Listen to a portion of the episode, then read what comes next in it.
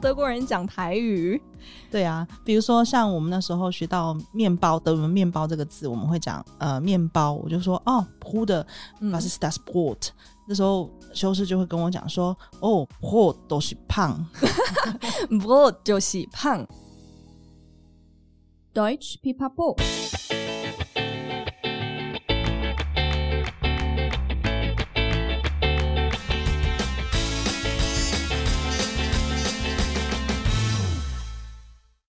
Hallöchen, willkommen zurück bei Deutsch Pipapo, deinem Podcast zum Deutsch lernen。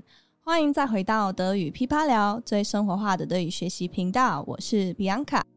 今天的节目是一个全新主题哦，就是 Kaffeeklatsch mit Bianca，就是陪我喝咖啡聊是非。而且这个主题基本上就是一个人物专访，我们会不定期的邀请与德语或德国文化有关的各行各业的朋友来节目里跟我聊天。聊他们对德国的印象、对文化的了解，还有分享在工作中的感受。这个主题从我做 podcast 前其实就很有兴趣了，因为身边有太多与德国有关的朋友，从他们身上我也收获很多，一直在想到底要怎么跟大家分享。终于在今天可以开始这样子内容了。当然，就要先从离我最近的朋友开始聊，就是德语噼啪聊的成员之一。阿尼亚老师，嗨，各位听众好。阿尼亚老师是一位很资深的德语老师，从事德语教学很久了。我们也经常在团队里互相交流。呃，你们也知道我的中文没有很好，所以常常会问问阿尼亚说：“哎，这个到底要怎么讲？”然后呢，偶尔也会聊聊自己的学生又问了什么问题，或看到了什么新东西。总而言之，就是什么都聊嘛。没有没有，我也从比安卡那边学到很多当地的文化和很特别的谚语。谚语日记的主题我真的是超喜欢的，太好啦！希望我们的听众也喜欢。今天难得有机会跟安妮亚老师坐下来好好聊关于德语老师这个职业。那当然，其实我最好奇的就是安妮亚老师为什么当初会选择德语系呢？然后走上德语老师这条路。毕竟在那个年代，我印象中在台湾其实德语还蛮冷门的嘛，不是吗？对，是。其实呃，我学德语的环境大概是在。一九九五年，已经是很久很久之前。那当初我对德语的国家这个印象，其实大概就是觉得德文是一个工业强国。那就跟大家对德国认识一样，其实最有名就是先从它的汽车跟机械开始去认识。嗯。对啊，大家好像都是这样子嘛。对，我会选择德语系这条路，其实是因为我当初国中的时候，其实我的数学跟理科并没有很好。那跟其他科语系比起来，其实我的语言科系是比较稍微比较好一点的，所以就家中有个长辈就建议我说，那呃，与其去念高中，然后学习跟我不擅长的语言，那我还不如就是选择一个语言，好好的去把它加强。哦，那那时候在学德文的时候，有碰到任何外籍老师吗？就是带着你们学德文这一块啊？有，其实我那时候念的学校是文藻外语学院。那我那时候刚开始在专一的时候，我们的德语绘画老师就是一个修士，那他是德国籍的修士，对，德国籍的修士，啊他有没有就是教你们一些特别跟文化有关系的事情啊？嗯，有，因为其实他上课的时候是蛮好玩的，因为高雄人比较常都是用台语在沟通，所以修士当初到。呃，高雄传教的时候，他也是用台语跟当地的人沟通，所以在教德文的时候，有时候他都会用台语去解释德文单词。好厉害哦，一个德国人讲台语。对啊，比如说像我们那时候学到面包，德文面包这个字，我们会讲呃面包，我就说哦，Bruder，was ist das Brot？那时候修士就会跟我讲说：“哦，Brot 都是胖，Brot 就是胖。”哎，我的台语真的很差，所以 稍微学一下。嗯，不错不错，好好笑哦，真的还蛮好玩的耶。对啊，所以我们是在那种环境之下去第一次去接触这个语言哦。那去学习德文，就除了在学校以外，之后应该有去德国走走吧？第一次出国的时候是在一九九八年，嗯，对，那个时候其实呃，东西德刚统一，然后也欧盟都还没有统一，那我们是用就是德国还是属于币制还是属于马克时代的时候，我就大概。专二的时间就是第一次，就是踏到德国这块土地上。嗯，那在德国的时候，那也一段时间。那时候你觉得对你来讲，德国的印象，第一印象是什么？嗯，我记得我当时第一次去德国的时候，我冲击还蛮大的，因为，嗯、呃，对德国印象我们都会停留在哦，德国人很严谨、很严肃、一板一眼。嗯，对。那可是我第一次到德国的时候，我是住在 Gastfamilie 的家，寄宿家庭。哦、对，我是去学习语言。那我就印象中，我觉得德国人其实是蛮随和，而且很诚恳。那我觉得那个土地给我感觉就是哇，好大哦，然后 感受到它很自由，然后很尊重人权的那种气氛。嗯，在 Gastfamilie 就真的要天天讲德文了，所以那时候德文进步应该很快嘛。对，其实 Gastfamilie 是你白天上完德文课的时候，他晚上他就是会在餐桌跟你用餐的时候就会呃问一下，就是你今天学到什么呢？嗯、那一般 Gastfamilie 他们虽然有的可能会英文，可是他们会认为你来这个地方是要学习德文，所以他们都会用德文跟你沟通。对啊，那时候而且也会学到很多真正的德国文化的东西嘛，不管是饮食也好啊，或者就是他们可能家庭的观念啊，对不对？有什么？特别的事情让你印象很深刻吗？嗯，其实我觉得我的印象，德国好重视环保哦，现在也是。我那时候的印象，因为我还是个高中生，然后我就我的 Gastfamilie 那时候就跟我讲说，他给了我六个垃圾桶。要怎么分啊？对，他会跟我讲说，一定要做好垃圾分类。然后我记得我那时候有带台湾的泡面去，然后他就告诉我说，台湾的泡面光外包装跟杯盖，还有泡面的杯子，就要分不同的三个类别，这样。真 真的是这样子。我记得以前像我们也是丢垃圾的时候，非常注意什么东西要丢哪里，因为你的邻居他会去检查，他会去翻你的垃圾桶，然后跟你讲说，哎。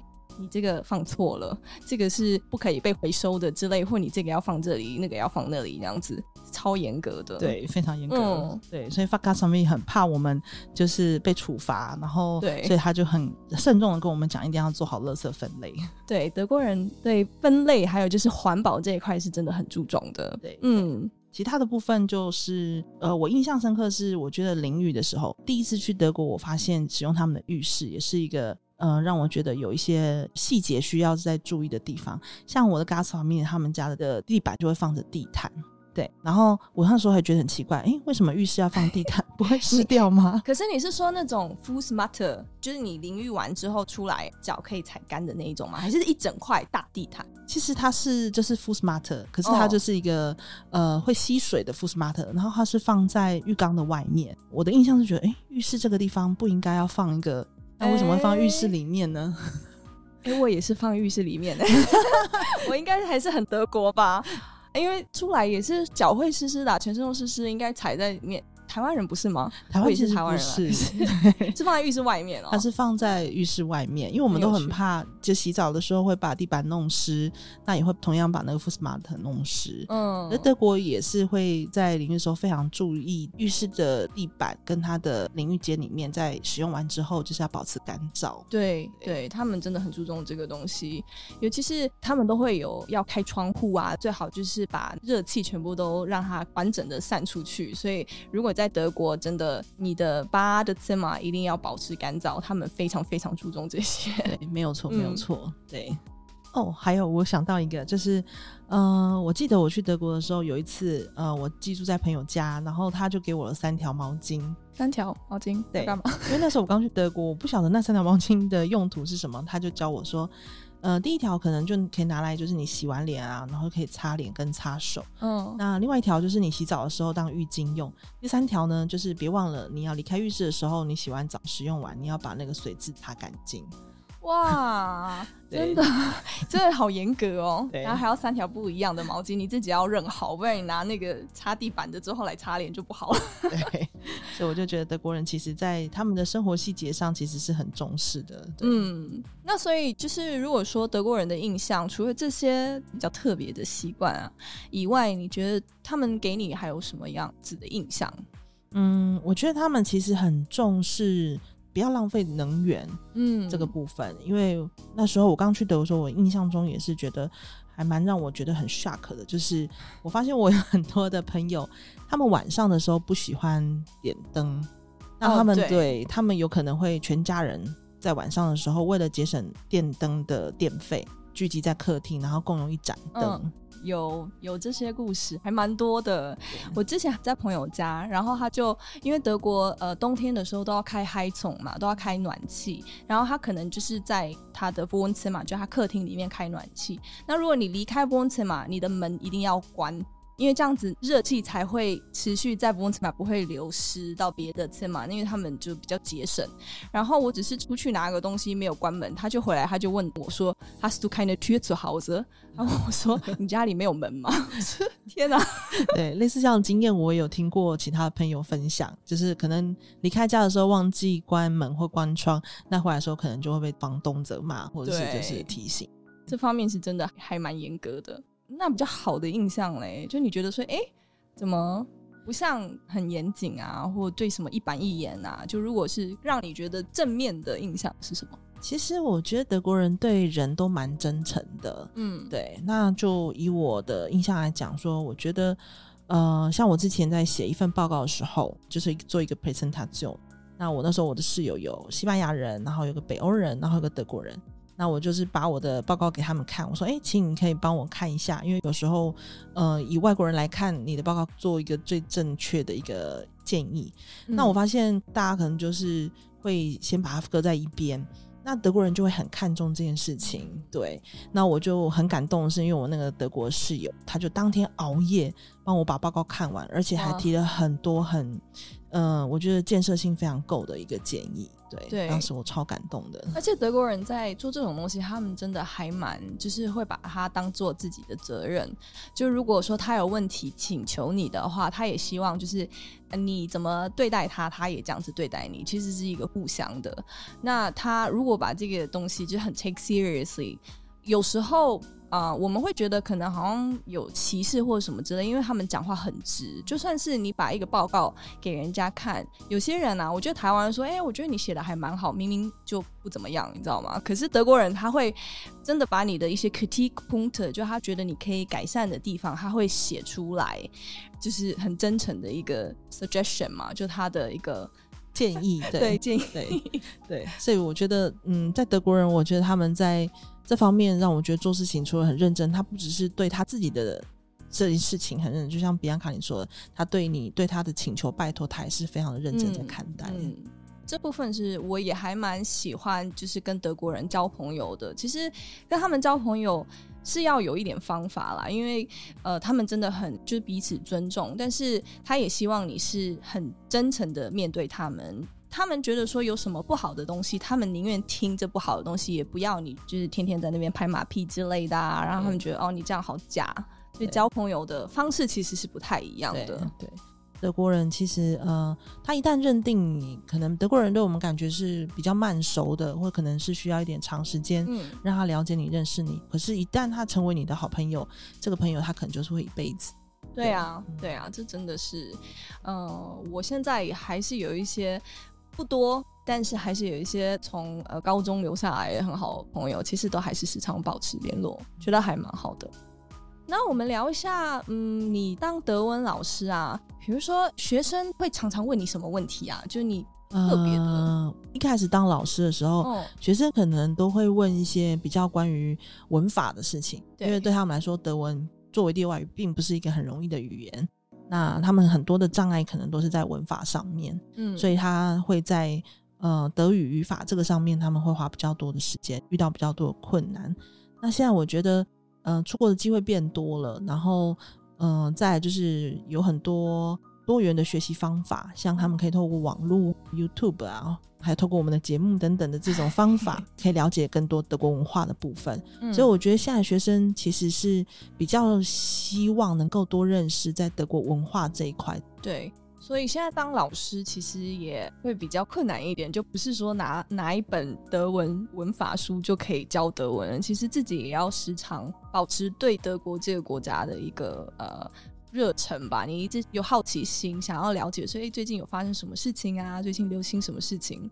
那你都是怎么样去寻找这些资料？其实我可能会先比较常使用的，一般都是像德国提供的官方的网站，哦、比如说 Deutsche Welle 啊，嗯、然后嗯、呃，还有德国的一些节目啊，好 Zeit 他们这些。如果说刚好课本他们今天现在有搭配到这样类似的情境的话，那我可能就去找一下相关的讯息，有没有类似像这样的东西，我可以拿出来用影音或用影片的方式去做介绍。那其实我觉得现在的学生其实更多，他们需要一些关于德国的文化，还有就是他们德国人怎么想，还有他们的想法，认识这个德国这个民族，这样类似像这样的文化或节庆方面的东西，比较生活化的知识这样子。嗯，尤其是呃，在检定其实也需要到这些东西嘛。我们之前好像也有聊过，就是像德文检定，它的口说并不是只是考。文法跟单字而已，其实内容也很重要。对，就算你知道你怎么讲德文，但是你没有那个内容，你也讲不出来。对对，其实检定它虽然它其实是一个考试，因为我们觉得考试它算是一个你学习的一个成效的一个测试，那其实也是在嗯、呃、让你知道说你在德国生活的时候，你遇到这样的情境，你要怎么样去去面对，或是你要怎么样去回应这样的问题。我觉得也是训练，让学生学习怎么去自己找资料。就很多内容你是自己要去补充的，然后要保持一个好奇心，因为其实很多检定里面考的都是时事。对，没错。如果你今天没有时常在呃看德文新闻，不一定要德文的新闻，可是了解一下世界现在发生什么事情嘛。像现在疫情，我相信一定会被考到，对，对不对？对，对，还有环保的一些议题，对，这些我觉得其实都是蛮热门的。嗯，如果说教口说这一块的啊，那你有碰到学生他们觉得比较困难的地方，应该就是。内容这一部分吗？有什么你想要分享的故事吗？口说的准备吗？或者说考检定这一方面的？嗯、呃，检定的话，我建议其实比较认为说，学生可能就是希望说快速能够去学习一个语言，嗯、然后快速能够通过这样的考试。可是我其实会比较建议说，如果真的想要去考检定的话，你把它放成是一种德语学习是一种生活化的一种练习。嗯，对。那本来它的检定的方向跟我们的学习上的那种使用的教科书，还有我们所使用的导向，都是以检定为主。对，所以还不如就从日常生活中去呃认识德国，在这个情境之下，他会使用什么样的话题、术语或单字，这样子慢慢的建构。其实我觉得到长期累积下来，其实对检定来说，应该都不是什么问题。对，我也同意这样子。对，因为其实学习语言就是要营造一个。环境嘛，而且现在，嗯，上网还有找讯息，其实都很方便，也有很多多媒体的一些教材。其实我觉得要找德文相关的东西都不是什么问题。嗯，对。那我还想到一点，就是如果想要准备德检的学生，台湾的学生比较多的问题就是不敢开口这个问题。真的，对，真的就是要敢讲。其实我觉得语言。就像是你在小时候学中文母语的环境情况也是一样，你一定是跟妈妈跟在身边，慢慢的这样子慢慢讲，嗯、所以其实不要害怕开口。那安雅自己有发生就是一个有趣的故事之类的吗？就是我自己学习语言。像呃，我之前有学日文，我也常常就是逼自己讲，可是讲出来其实也很好笑。就我有时候会什么单字全部都混在一起啊，然后人家都就笑笑的，觉得说到底在讲什么？但现在脸皮比较厚，你知道吗？没有在管。可是你自己有发生什么觉得有趣的事情可以分享？呃，我觉得我以前当学生的时候，我一开始学德文，我不太敢开口，嗯，然后我总觉得啊，我一定要句子一定要讲正确，然后我才敢开口，嗯，然后后来我的班导师是一个德国人，对对，那他就跟我们讲，他常常会。突然之间的出现在你旁边，然后跟你用德文，吓死了。对，然后就会问你说 “Was machst do” 之类的。对，呃、对，所以我觉得，嗯，就是会先放下你的。你可能会觉得啊，我要一定讲正确，或者是讲正确的文法，这样的一种压力，所以你就很自然而然的，就是敢讲一两个字。那你能够讲出一两句话，他就给你很大的鼓励。对对，其实就是踏出你自己的舒适圈。对，你可能刚开始讲的，嗯，好，反正你自己也觉得没有很 perfect。就这样嘛，对不对？人家也不会笑你啊。对。然后你就是一步一步，然后讲多一点，原本是两个单字，哎，变一个句子，哎，突然两三个句子跑出来，哎，就可以跟人家聊天了。对对，其实口说的技巧就是这样，就是要多讲。对，我们不是有讨论说要办一个类似 language cafe 这种东西嘛？希望之后还有听友可以一起来参加，让我们一起练习口说。好啊，没问题，这一定很有趣。对呀、啊，对呀、啊。那还有，我觉得啊，就我们刚刚有聊到德语教学这一块，就学生，如果现在有人，就是不管是你的学生也好，或其他人问你说，哎、欸，安雅，当德语老师，你有什么想要分享的心得吗？你会建议人家当德语老师吗？其实，如果有人跟我说他想要成为一个德语老师，我心中一定会觉得非常的开心，而且我也跟他讲说，好啊，欢迎你啊，就是非常好，而且我一定会。嗯、呃，不藏私的去跟他分享我这几年教学的遇到的一些问题。嗯，对，我觉得其实德语算是一个呃蛮特殊的语言。那在这个群组里面从事德语教学这个工作的人其实并不是很多。那我很希望说大家其实能够互相的交流，互相去分享你在教学上面，呃，你用了什么样的方式，然后实际上是对你的学生是有帮助的。嗯对，然后互相去，比如说制作的一些教具啊，重点就是可能要让你的学生进步的很快，这样子。嗯。那我觉得可以做一些像讨论式的方式，互相的交流想法，这个是我目前所期望的。对，不管是什么领域啊，大家互相交流、互相分享那样子，对，这都是最重要的事情。那安雅，我想要问哦，就是现在你觉得你的教学方式跟别的德语老师比起来有什么不一样？一开始就是比较早出来教学的时候，我可能会比较着重在于文法啊，还有这些句型上的解释，嗯，因为我觉得啊，大家好像认为德文文法是比较困难。那我觉得现在除了就是文法以外，我可能会嗯让他们多练习，就是用互动的方式，让他们假设一个情境，去把这些文法融入在一个句型当中，然后让他们去学习。然后这样子，我觉得他们可能学的也会比较快，而且会觉得我们会比较有趣。哦，就真的是亲身体验那个情境那样子的感觉。对对，然后就会跟他们说，嗯，什么样的情境之下会使用，那你们就把它记住，这样子。哦，就像 Rollenspiel 的意思嘛。对对，对。哦，不错不错，没有错，这样还蛮好的诶。如果说是你现在想要分享一句鼓励大家的话。不管是正在学习德文的人也好啊，或者说现在正在当德语老师的呃听友们也好，你会，我会建议他们说，呃，不要怕尝试，然后多去找不同的方式，然后让你的教学更有趣。嗯，然后其实可以搭配各种不同的游戏，或者是比如说像听说读写这样的练习，或有时候一些小小的短片、影片等等的。其实我觉得互动方式的那种 dialogue 是蛮有趣的。嗯，对，嗯嗯。那毕竟我们是一个呃德语的学习平台嘛，德语噼啪聊嘛。对。那有没有一个座右铭呢？就是你自己的座右铭，但是要德文哦。呃，我自己其实一直以来就是有一个座右铭是在鼓励自己，就是 Wo ein Wille ist, ist auch der Weg。哦，我好喜欢这个。对，就是告诉自己说，嗯，当你想要去做一件事情，找到有兴趣的事情的时候，你就是要一直不断的坚持下去。那对，不要把它当成是困难，就是你一直要想说，我在这个呃这个当下学到了什么，然后我接下来还需要什么，那我就是努力的不断的精进自己，或者去跟呃前辈去讨教，这样子。我觉得其实。都会是对自己的，在这个领域上都会有很大的累积跟帮忙哦。谢谢安雅老师，我觉得这一句真的是非常非常好，我觉得大家可以好好记住。Wo ein Wille is ist auch ein Weg。谢谢安雅老师今天的分享，真的很有趣。跟你聊天，我也想起我自己之前住在德国的时候，好怀念哦。那不知道呃，听众们是不是也有同样的感觉呢？今天安亚老师分享的德语学习跟文化感受，希望听众们也有一些收获喽。如果听友们有德语学习或文化上的问题，也欢迎来留言跟我们讨论哦，或是到社团里跟我们分享。对啊，这样子我们有机会可以再多聊一些哦。对啊，很期待。好哦，那就谢谢你今天的收听。喜欢的话，记得订阅德语噼啪聊 Podcast，还有 IG，一起丰富你的德语生活。